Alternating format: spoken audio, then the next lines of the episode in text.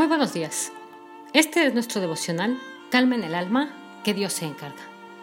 Como dijimos ayer, más vale llegar a la hora justa que ser invitado.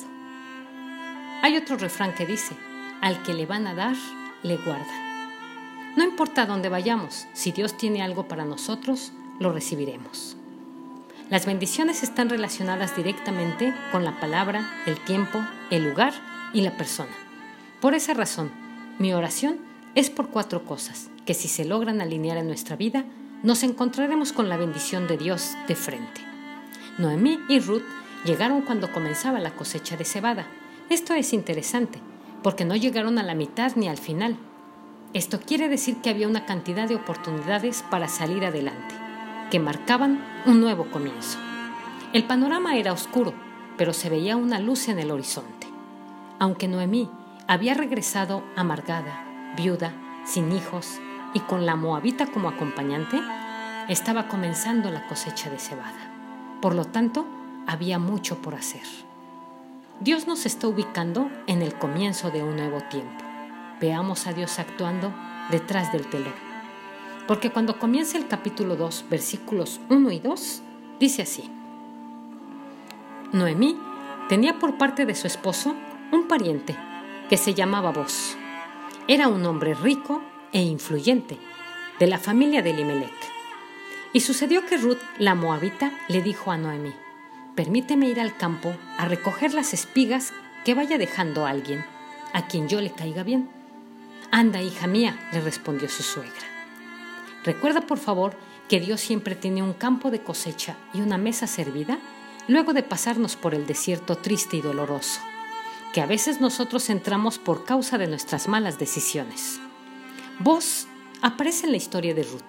De la misma manera, Dios se encarga de traer a las personas correctas para impulsarnos, ayudarnos y bendecirnos, cuando nos movemos bajo su voluntad. Ruth comenzó su nueva vida recogiendo las espigas que alguien dejaba caer en el camino. Esto era rebajarse a la mínima condición, ya que esto lo hacían las personas de pobreza extrema. A esta mujer no le importó lo que iba a decir la gente del trabajo que realizaba. Que no nos detenga el que dirán, avancemos y sigamos caminando en la decisión que hemos tomado. En un mundo que se está replanteando, tenemos que replantear nuestra mente. Hay pensamientos que nos han gobernado con orgullo y altivez. Es necesario que ahora gobiernen pensamientos de humildad, sencillez y mansedumbre. Quizá te toque hacer cosas que no te gustan, con las que no te sientes bien.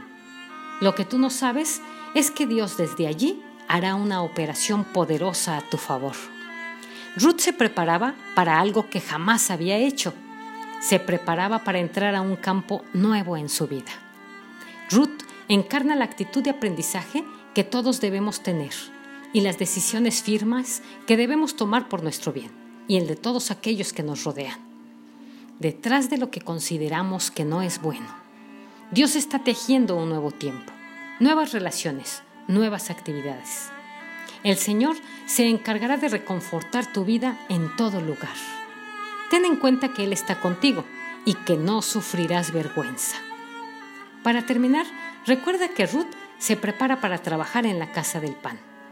Muchas veces tienes que comenzar desde abajo, pero poco a poco. Dios te irá subiendo hasta llegar al lugar que Él tiene preparado para ti. Quiero que reflexiones en las decisiones que estás tomando estos días, en la conciencia que estamos tomando en este tiempo de encierro, para que cuando salgamos tengamos la mente clara, para hacer lo que tengamos que hacer y de esa manera permitir que Dios nos bendiga. Todo está previamente preparado para ti. Solo tienes que tomar una decisión Recuerda bien que la decisión es la clave, que no sea una decisión por la circunstancia, que sea una decisión tomada bajo el apoyo de Dios, bajo el entendimiento de Dios. Yo le pido a Dios que te bendiga y te guarde. Soy Litsi Contreras desde Veracruz, México.